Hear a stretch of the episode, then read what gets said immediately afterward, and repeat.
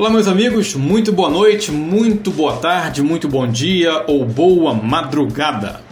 Como eu sempre digo aqui nas introduções de nossos podcasts, eu não sei qual é o momento da vida que você vai ter acesso a esse conteúdo, em qual fase lunar você se encontrará ao se deparar com esse podcast ou com o link no, do meu blog, em suas pesquisas do Google, enfim.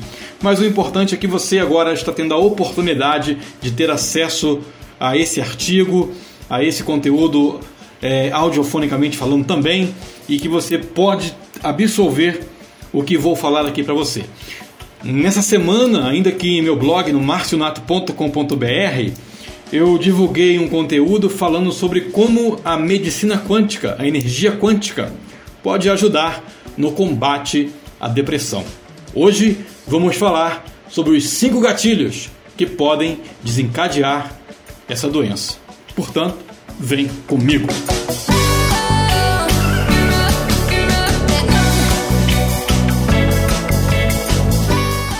A depressão é uma doença silenciosa. Pode ser causada por diversos fatores genéticos, biológicos e também externos. Gente, depressão não é frescura e nem tampouco uma busca compulsiva por um pouco de atenção. Ninguém quer ficar depressivo. A depressão é perigosa e saibam, ela pode matar. Portanto, é preciso tomar muito cuidado, ter atenção redobrada. Sim, atenção redobrada às pessoas em nossa volta. Por quê? Para que a gente não seja surpreendido e também não estejamos despreparados quando a gente for perceber algo do tipo acontecendo em nossa volta. A depressão, ela pode surgir sem motivo algum, como também por uma consequência de um evento, de alguma coisa que aconteceu, enfim. Ah, exemplo: é divórcio, falência, perda de emprego, morte de um ente querido ou uma pessoa próxima, fim de um breve relacionamento, inúmeros fatores podem jogar a pessoa num poço de depressão. Esses acontecimentos são chamados de gatilhos.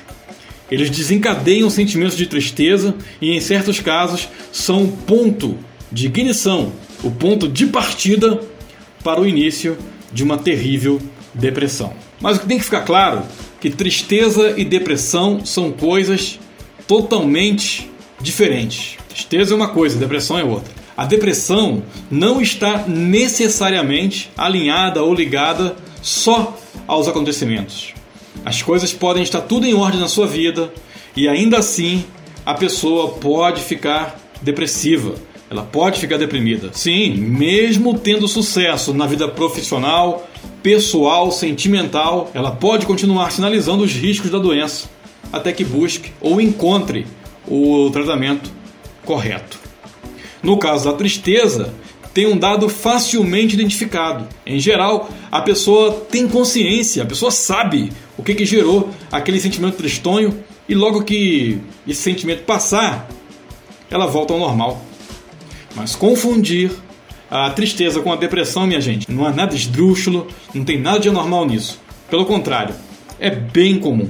No entanto, quando a tristeza vai embora, a pessoa volta a ter aquela vida normal que ela tinha antes de ficar triste por, por algo que aconteceu, algum sentimento, alguma palavra mal falada, enfim, é bem diferente da depressão. A depressão não acaba de uma hora para outra. Ela precisa ser tratada. E para piorar, a pessoa deprimida acaba ouvindo frases que não ajudam em nada, tais como: levanta dessa cama e vá dar uma volta. Ou você está exagerando. Há pessoas em situações piores do que a sua. Amigos, a intenção por trás desse comentário pode até ser boa, mas o fato é que não ajuda em nada a pessoa se sentir melhor e também ter conforto para falar sobre a sua situação com as pessoas mais próximas. Na verdade, na verdade, elas acabam é sentindo vergonha e assim obstruem a busca por ajuda e o tratamento adequado.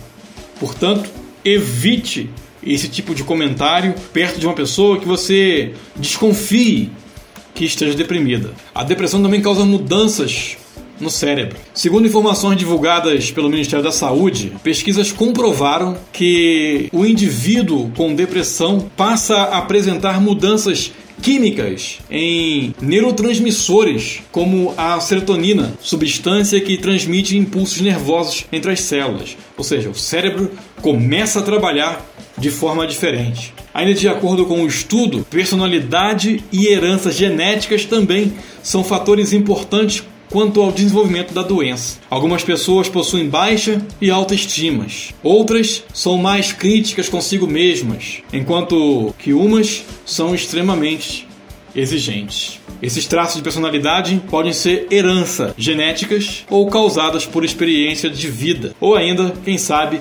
ocasionados pela combinação dos fatores. É importante destacar que se em sua família houver casos ou já houve casos, ou há casos de pessoas deprimidas, fique atento, pois você pode estar sujeito a desenvolver essa doença. Esclarece-se que a doença tem causas biológicas que independem de suas conquistas, fracassos ou dos acontecimentos que já enfrentou ou passou pela vida. Bom, dito isso, vou listar para você aqui cinco possíveis gatilhos da depressão. Assim como as causas biológicas, a doença pode estar relacionada a fatores externos. Também ela pode ser desencadeada por uma união de vários fatores.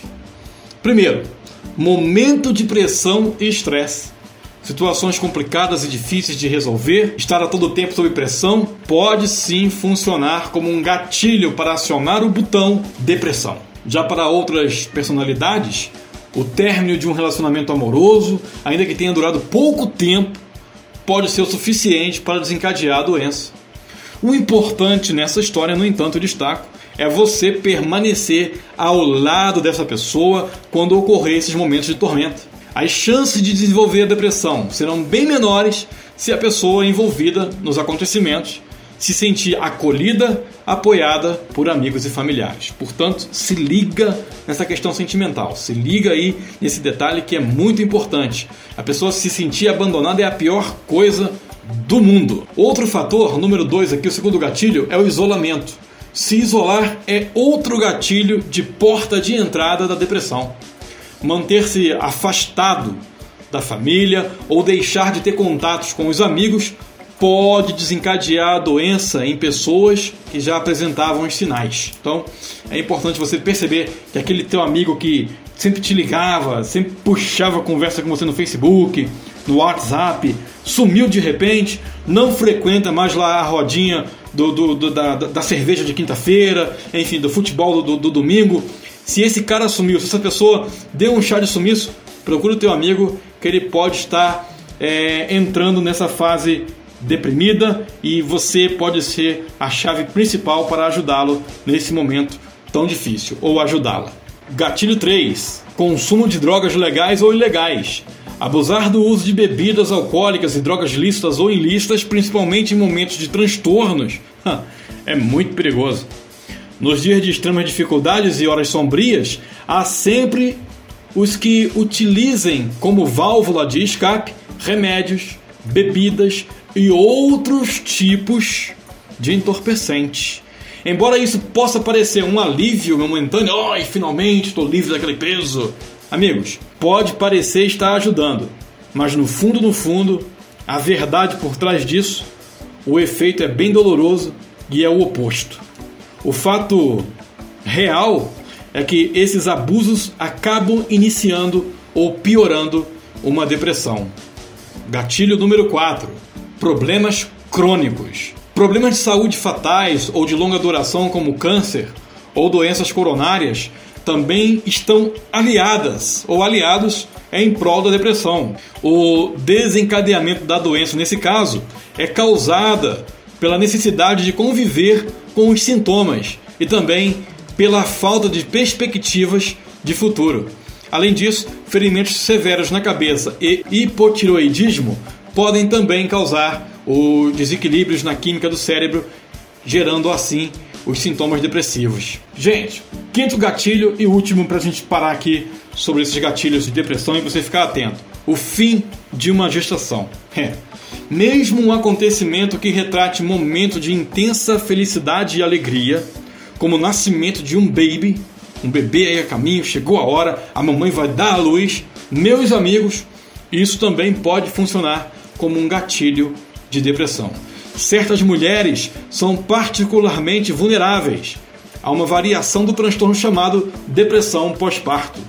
A condição ocorre por uma mescla de condições biológicas e psicológicas relacionadas às variações hormonais e às novas responsabilidades maternas às quais estarão submetidas. Portanto, é super importante você aí, maridão, acompanhar de perto a tua esposa após o nascimento do seu garotão ou da sua garotona. No conteúdo anterior, eu falei sobre a quântica em ajudar no combate à depressão. Por que, que o bracelete quântico pode ajudar no combate à depressão? Como relatei anteriormente, clica aqui no link anexo desse podcast para você vir para o meu blog e, consequentemente, achar esse link para você conhecer essa história e tem acesso à, à, à questão da pulseira quântica, da Acmos.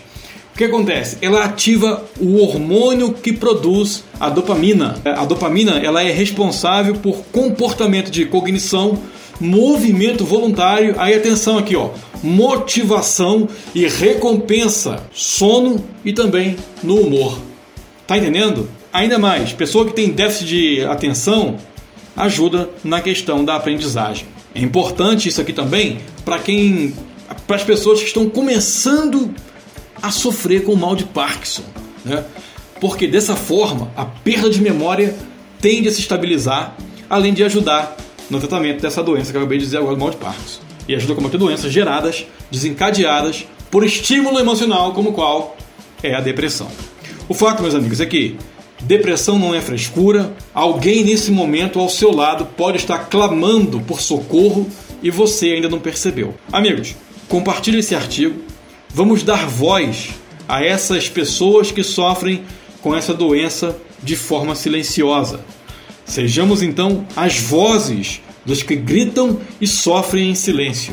Eu sei que o bracelete quântico pode ajudar e você tenho certeza que deve conhecer um outro método ou algum tratamento natural que pode também ajudar as pessoas nessas condições. Portanto, comenta aqui nessa postagem, compartilhe também meios em que possamos ajudar pessoas a terem mais alternativas para enfrentar essa terrível e cruel doença silenciosa que mata aos poucos sem que a gente perceba. Muito obrigado pela sua audiência e eu espero você num próximo podcast. Fui!